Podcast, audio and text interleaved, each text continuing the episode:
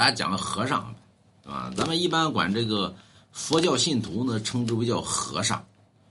为什么叫和尚呢？那么这个来源于说法不一啊。第一种比较靠谱的说法呢，说这个佛家里边禁止杀戮，受人间一切苦难，对吧？就是咱们说佛家里边讲究受人间一切苦难，对吧？然后承受所有的恶果，对吧？最后呢上天堂，啊，中国人要上明堂，啊，反对于战争，叫以和为主。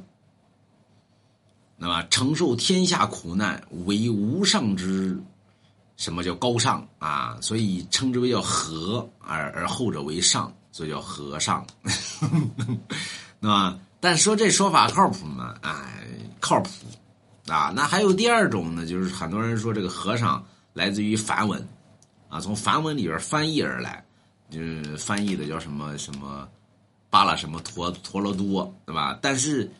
呃，还有一种呢，说这个翻译过来就是叫什么什么博士，那么什么专家，那么还还有什么教授啊，就是这玩意儿。但是我觉得呢，第一个还是比较靠谱啊，就是反对杀戮，向往和平，那么承受人间一切苦难，这才是和尚该做的，对吧？不是你一天搁那儿呢，跟那专家一天学去，跟那教授一天学去。啊，完了之后骗钱，对吧？开大 G，买龙王家一幅字画，就是。